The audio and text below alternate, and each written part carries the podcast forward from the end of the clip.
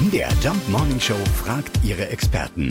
Fakt oder Fake? Michaela Butz-Strohmeier betreibt selbst eine Sauna und war sogar schon mal Sauna-Weltmeisterin. Ja, wie ist es denn nun hier bei uns in Deutschland? Nackt oder mit Klamotten rein? Also in Deutschland und auch Österreich, Schweiz und Norditalien in den größeren öffentlichen Saunaanlagen oder generell in den Saunaanlagen wird komplett textilfrei sauniert, weil der Hintergrund liegt auch ein bisschen darin, dass man halt einfach ähm, sich wohler fühlt, wenn man in keine Kleidungsstücke reinschwitzt, ja, weil man schwitzt ja natürlich in der Sauna extrem ich persönlich empfinde es als extrem unangenehm, wenn ich mit Badeanzug oder mit Bikini in der Sauna sitze. Ich fühle mich da dann eingeengt. Man fühlt sich einfach nicht so frei.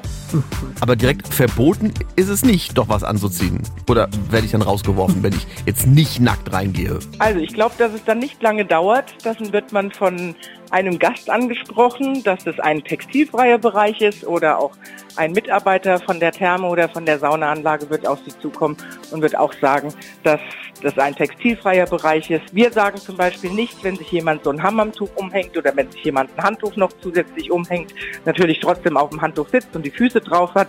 Aber es geht nicht, dass die Leute irgendwie mit Badebekleidung bei uns in die Saunaanlage reingehen. Also so ist es bei uns in Deutschland geregelt. Wenn nichts anderes dran steht, dann darf die Sauna wirklich nur komplett nackt betreten werden. Und jetzt können wir noch was klären. Hm? Weißt du, warum Sauna Sauna heißt? Na. Weil man da saunah zusammensitzt. Vielleicht zwei Sachen gelernt. Fakt oder Fake? Jeden Morgen in der MDR Jump Morning Show. Mit Sarah von Neuburg und Lars Christian Karde. Und jederzeit in der ARD Audiothek.